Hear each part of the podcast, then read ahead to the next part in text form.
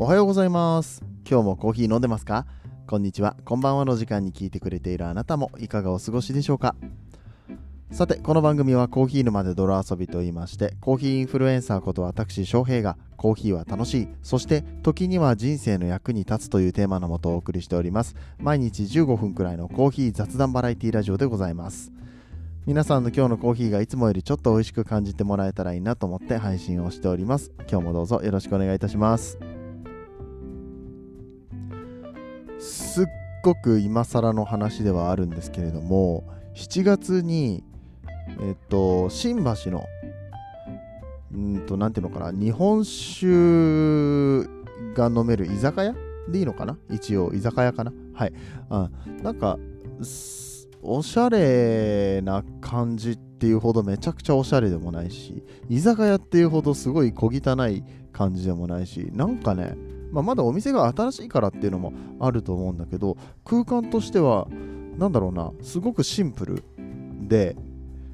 もう単純にこうお酒を飲むことに集中することができるというか、うん。まあ、とってもいいお店でしたね。そちらのお店でお酒と食べ物をいただいてきたんですけどこの話したっけ？したような気もしないんだけしなくもないんだけれどもあのでもちょっと喋らせてください。これはですね実は案件で行かせてもらったやつなんだけれどもなんかインスタグラムってさお酒についての投稿とかをすると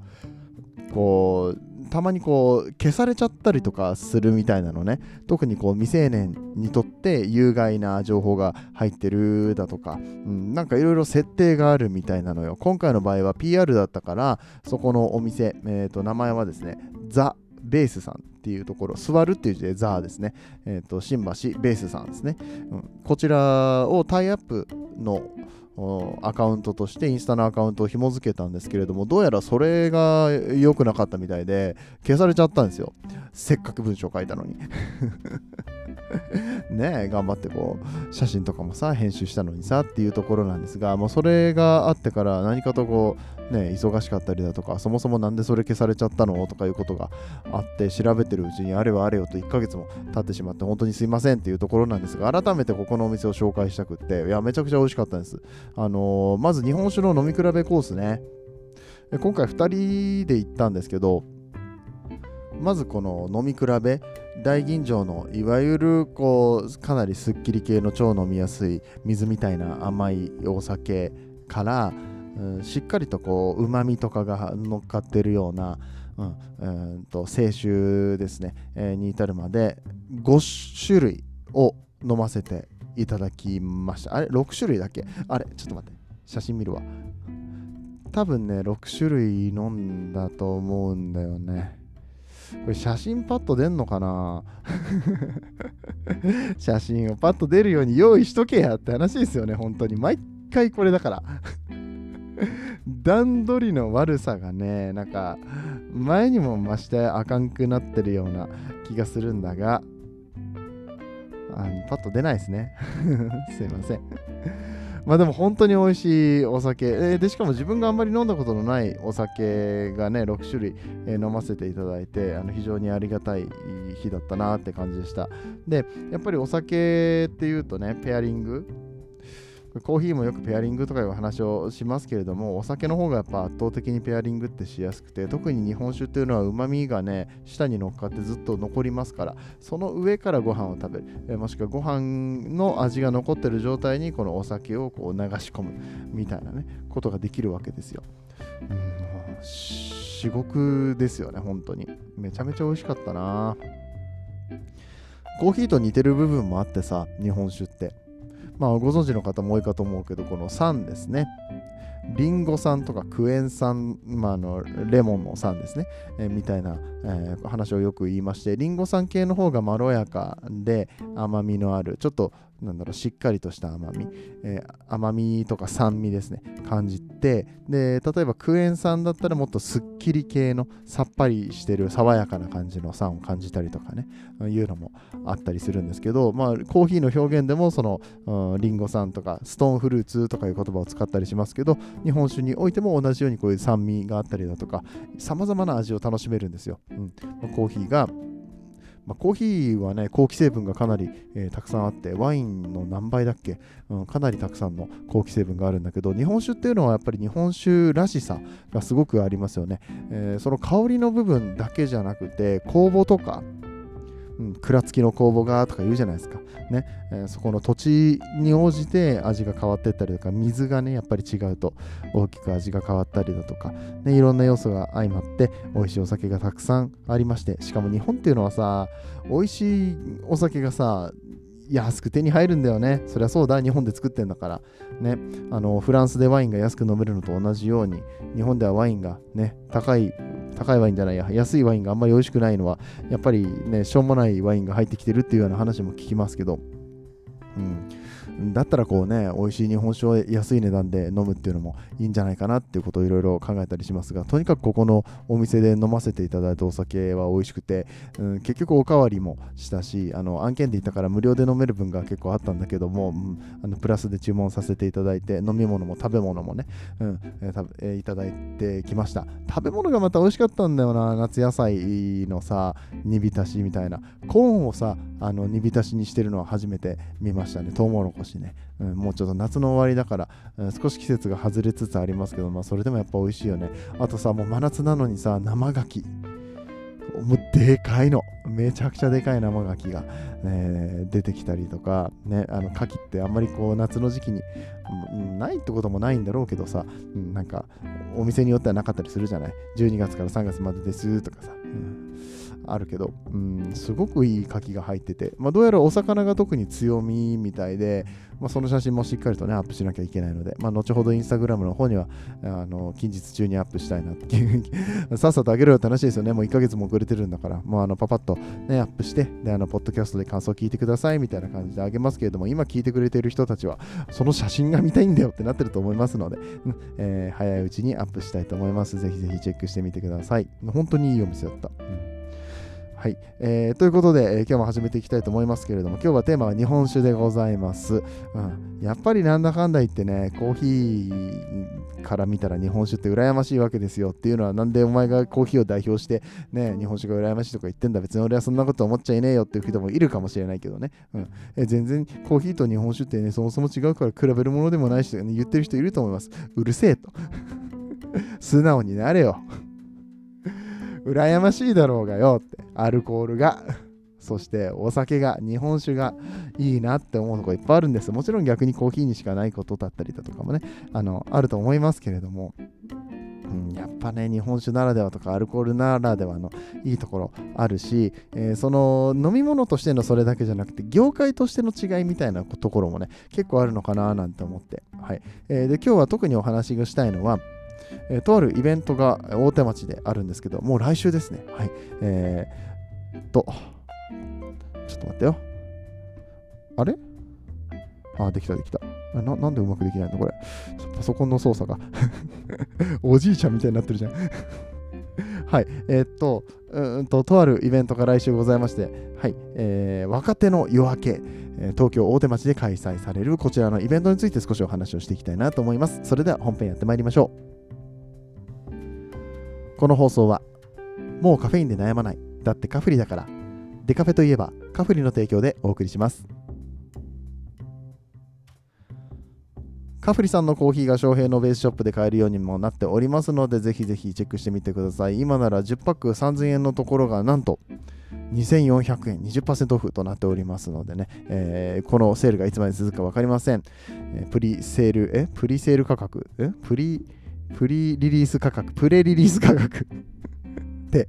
言ってました。あの、代表の方が。うん。いつまでやるかわかんないので、今のうちに、え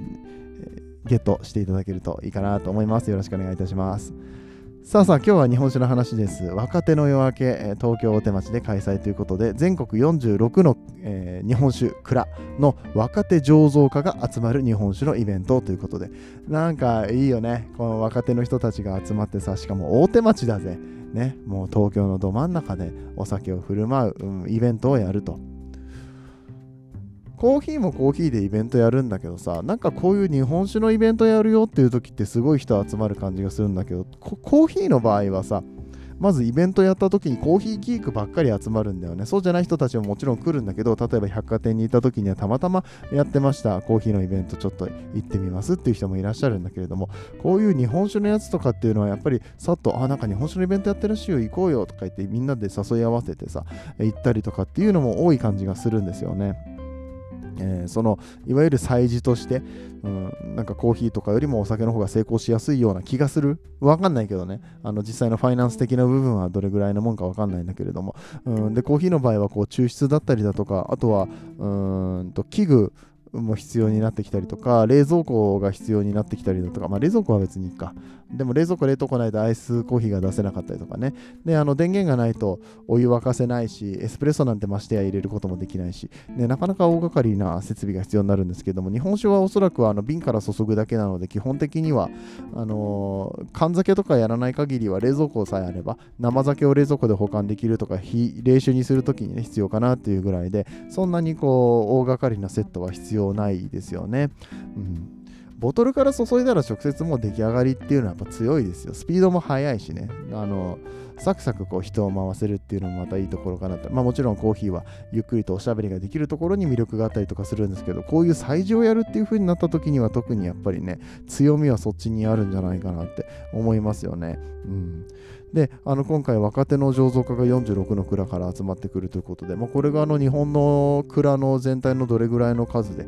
えー、若手の醸造家はもっと他にもたくさんいるのかとかいうこと言われたらちょっと僕は知識がないんですけれども日本で言ったらあの若手のコーヒー焙煎士ってたくさんいるしお店始めてる人もたくさんいるんだけどなかなかそういう催事をやりましょうって言ってやったところで彼らのね移動費とか滞在費をねペイできるほどお客さん集まってこないでしょうし、まあ、日本酒とかと違って単価もそんなに上げれないっていうのもあっておそらくちょっとイベントやるのは難しいんじゃないかなこの規模でやるのは難しいんじゃないかな。しかも大手町ですよ、うん、でコーヒーってなると夜飲めないじゃないですか、まあ、飲めないことはないんだけれども夜飲みたい人が激減するんですよね、うん、寝れなくなるし。うん、って考えるとお酒ってこういうねあの仕事が終わった後の夜の時間とかにやっても全然人が集まってくれるってまあありがたい話ですよね。それはすごく羨ましいなと思います。うん。デカフェのイベントやる？デカフェオンリーのイベントを夜にやる。夜にコーヒー飲んじゃうぞってやつ。カフリさん呼んで。やりますか。ね、まあ、それぐらいしかちょっと思いつかんのですよね。夜にコーヒーのイベントやろうってなったら。あとはまあコーヒーカクテルとかですかね。多少カフェインは入りますけれども、それぐらいしか多分できないと思うんですよ、基本的には。うん。でかつやっぱりギークな人たちしか集まってこない日本酒ってあのもっとなんかハードルが低いというか、まあ、お酒が飲みたいだけで来れるじゃないコーヒーが飲みたいだけでコーヒーのイベント来てくれて全然いいんだけどどっちかというとさっきも言ったようにオタクな感じの人の方が集まりがちだしそれに比べてこう日本酒っていうのはこう幅広い人たちが来てくれる来て聞いてくれやすいような、えイベントなんじゃないかなってそこもちょっと羨ましいポイントの一つですよね。でなんせお酒アルコールっていう時点でみんな大好きじゃん。アルコール。アルコール飲めない人ももちろんいるけど、うんま、基本的にはやっぱりアルコールってこうオフ感があったりだとかちょっとなんかこうオープンになることができたりとか。でしかもさお酒飲み始めたらさなんかこううんちょっと気が大きくなってお金使ってくれるみたいな話もあったりしますしね。そういうところも含めて全部全部羨ましいなって思うわけですよ、うん。で今回のこの46の若手醸造家が集まるイベントでねあの特に僕あこれめっちゃいいじゃんって思ったのがありましてあの今回のイベントは、うんと、入場料プラス試飲用のコイン何枚とかいうのでえっとそのなんだろうトークンみたいなのもらえるんですね、まあ、チケット制みたいな感じ。でまあいいお酒だと2枚3枚使ったりだとかするんでしょうけど、まあ、2枚3枚っていうかコインだから、うん、あもうコインでも1枚2枚か。うん、っていううんとチケット販売の仕方なんですね。うん。でコインをたくさん握りしめて、えどっかのお店に行ってこれが欲しいですって試飲サイズだからこういろんなのが飲める。このいろんなのが飲めるのはさ本当にいいよね。まあコーヒーでもこういうイベントやりますけどうんコーヒーのさこれ系のイベントいろんなところのやつがちょっとずつ飲めるってやつはさそれをイベント化してちゃんとやってるのってグッドコーヒーぐらいで他のところはあんまりやってないんですよね。僕が以前、え、参加させてもらったコーヒートリップも、うん、自分のお店では3種類飲み比べとかができるけど他のお店と飲み比べべることができないっていうのもあったりとかね、うん、ああとコーヒー沼では、ね、沖縄で1月にあったコーヒー沼ではいろんなところのコーヒー飲めたりしましたね。うんまあ、そういう立て付けを作りやすいのかもしれないですね、お酒だと。うんこれもまたちょっと一つ羨ましいポイントだなとか思ったりしました。はい。で、えっと、でもそこじゃないんですよ。一番いいなって思ったのは、えー、スペシャリストが案内する若手の夜明け日本ガイドツアーあ日本酒ガイドツアーっていうのをやるんですって。今回の若手の夜明けには過去最多の46の蔵が全国から集まります。売上1500万の小さな蔵から150億円規模の有名な蔵まで大小さまざまな酒造が参加しますが、皆日本酒業界を盛り上げる同世代の同士です。えー、若手の夜明けというプラットフォーム上で来場の皆様に評価を受けるということは完全に、えー、立場は平等人気を獲得し、お客様から高い評価が得られるかどちら、あどうかは、ちょもう一回言いますね。お客様から高い評価が得られるかどうかは蔵の大小には関係がありませんということで、ここじゃないと飲めない蔵がたくさん集まってくるよっていうレアな、えー、イベントになるんですけれども、その中で、えー、ガイドさんがついてくれると。めっちゃいっぱい来るんですよ。で、有名な蔵からめっちゃマニアックな蔵まであって、私のおすすめ、俺のおすすめの蔵を何個か回りましょうっていうのをやってくれるこのスペシャリストが案内する若手の夜明け日本酒ガイドツアーっていうのがあるんですよ。これめちゃくちゃいいなと思って。うん。で、僕はこれに参加したいなって思ってるんですね、実は。うんこう最初人数5名で、まあ、ガイド1人につき5名っていう感じで140ですか、えー、の蔵あ140もないわ間違えた46の蔵をね、うん、回ってでしかもスペシャリストの方がついてくれるお酒のプロの人がついて回ってくれるってことはここの蔵はこうこうこういう風でっていうのを説明しながら一緒に歩いてくれるわけでしょ、うん、これさ、コーヒーでも欲しい人絶対いると思うんですよね。まあ、以前実際に翔平はそれやってくれないかって頼まれたことが何度もあります。うん、コーヒーツアー。うん、これ、例えば東京都内でいろんなコーヒー屋さん巡ろうねっていう風になると丸1日がかりになっちゃうしなかなか大変だと思うんですけど、まあ、そういうサービスももちろんありだと思うんですけどねキュレーションサービス的なね、え、やつがあってもいいんだと思うんだけども、えー、こういうコーヒーコーヒーじゃねえお酒が一つの場所に集まるよいろんなお酒が飲めるよっていうイベント同様にコーヒーがいろんなところでいやいろいろんなところのコーヒーが一つの場所で飲めるよっていう風になった時にどこのコーヒーを飲んだらいいか分かんない、ね。えー、っていう時にプロの人に、えー、ついてもらって一緒に回ってもらって、えガイドツアーをしてもらうってめちゃくちゃありがたい話じゃないですか。僕だったらこれ絶対、もうなんか、ね、あのだらだらと過ごすよりもね30分でサクッとねあの自分の気に気になるじゃないそのうんプロの方に説明を受けながらしかもほらプロの人が回るってことはあのただただ推しのところを回るというよりは、多分こことここはこういう理由でここで抑えましたみたいなのがあると思うんですよね。うん、で今回4日間か5日間やってるから、毎日、まあ、ちょっとあのプラスでお金はかかるんだけれども、違う人の推しの蔵を回ることとかもできたりするんですけれども、これ同様にコーヒーでバリスタでやることできるのかなって思ったんだけどさ、なかなかこうコーヒーのスペシャリストの人がコーヒー屋さんを案内するツアーって、コンテンツとして今まで聞いたことないし、あんまり魅力的じゃないのかな？どうなんでしょうね。それを求める人があんまりおらんのかもしれんなって。まあこれさっきも言ったように、うん、コーヒーたくさん飲めないし、コーヒーを飲み比べるっていう文化がないし、お酒はね、利き酒とかね、飲み比べの文化があるから、あのー、本当に素人の人、全くお酒とか知識ないよっていう人でも、あ、飲み比べやりたい、あ、ツアーとかガイドついてくるんだったらありがたいみたいなのってあると思うんですけど、それと同じ感覚の人ってコーヒーではなかなか少ないんじゃないかなって。うん、ありがたいことに翔平はやってくれないかって言われるけどね。俺もこれもう本当に SCAJ でやりたいもんね。うん、SCAJ とかでさ、いろんなコーヒー屋さんが出てくるわけですよ。コーヒービレッジって言って、いろんなコーヒー屋さんが全国から出店してくれて、えー、こう、試飲を出してくれたりとかするんですよね。うん、それをなんか紹介して回るツアーとか、まあ、あのね